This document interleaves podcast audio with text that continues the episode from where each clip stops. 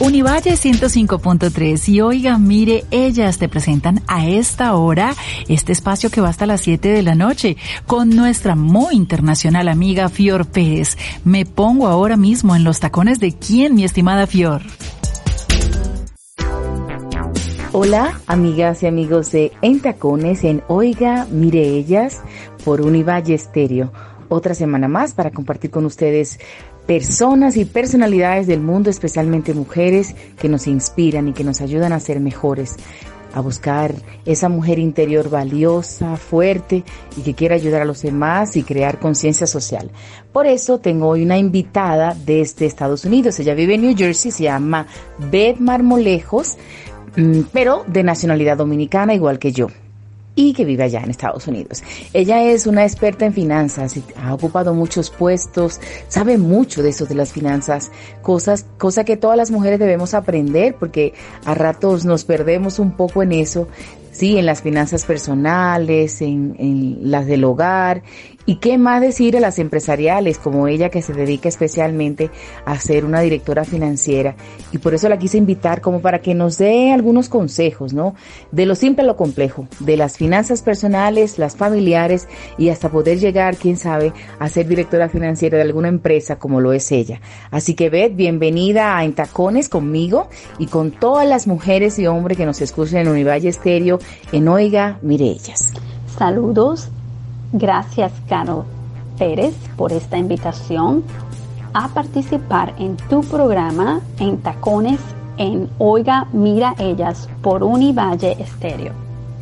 Mi nombre es Beth Marmolejo, soy directora de finanzas, presidenta de Prospanica New Jersey, conocida también como la Asociación de Hispanos con Maestría, directora de la Junta del Desarrollo de la Fuerza Laboral en el Condado de Passaic, en New Jersey, activista social, conferencista y autora. Y hoy tengo el placer de hablar de un tema muy importante que es el rol de las mujeres en las finanzas. Lo cierto es que las mujeres son cada vez más relevantes en el mercado mundial, no solo como trabajadoras, sino también como consumidoras, empresarias, directivas e inversoras la mujer latina juega un rol cada vez más decisivo en las finanzas del hogar hoy día. Las mujeres cada vez somos más independientes económicamente, más osadas, más inteligentes y decididas, tomando cada día mayor control de nuestras vidas y de lo que queremos. Y es por eso Hoy, más que nunca, es importante que la mujer latina aprenda y continúe educándose cada vez más en el tema de las finanzas personales. Aquí les dejo seis consejos esenciales para llevar mejor el dinero y nuestras finanzas. Número uno, no confíe ciegamente en lo que alguien más le sugiere o aconseja, como su pareja o familiares, para su seguridad financiera. Aprenda y edúquese en cómo administrar mejor su dinero y cómo invertirlo para hacerlo crecer. Escuchen lo que los demás le dicen, pero confíe en usted y en su sentido común con sus propias conclusiones le indiquen qué es lo correcto hacer. Número 2. No gaste más de lo que gane. En la República Dominicana tenemos un refrán que dice usted se tiene que arropar hasta donde la sábana le llegue. Esto quiere decir en que usted tiene que ajustarse financieramente a lo que tiene hoy y en base a ello escriba sus objetivos y metas financieras y elabore un plan para alcanzarlas. Número 3. Trate de utilizar el dinero en cosas que promueven su autoestima y creatividad más que en cosas que solo la harán sentirse bien en ese determinado momento. Número 4. No trate de lograr todas sus metas financieras al mismo tiempo.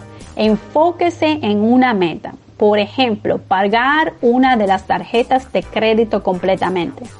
Mi consejo es que empiece por las más bajitas y así será más fácil cumplir la meta.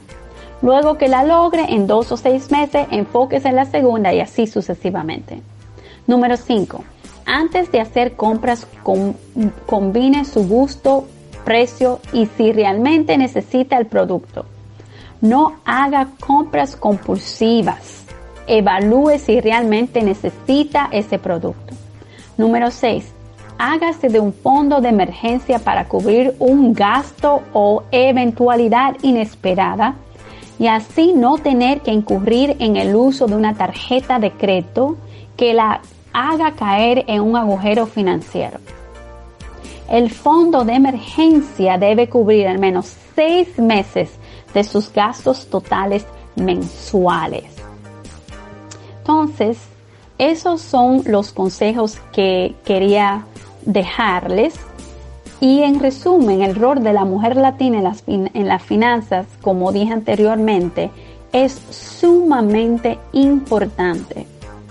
Es importantísimo que la mujer tome las riendas de su vida financiera, educándose sobre el tema del dinero, abriendo su propia cuenta bancaria a su nombre, además de la cuenta de banco con su pareja, creando ese fondo que hablé anteriormente de seis meses a un año de ingreso por alguna vicisitud, tomando sus propias decisiones, ya que al ser financieramente independiente tiene el poder de decisión qué hacer con su dinero y cómo gastarlo, en qué invertirlo. Gracias de nuevo, Carol, por tu invitación y espero que, espero que estos consejos les sean de ayuda a tus oyentes.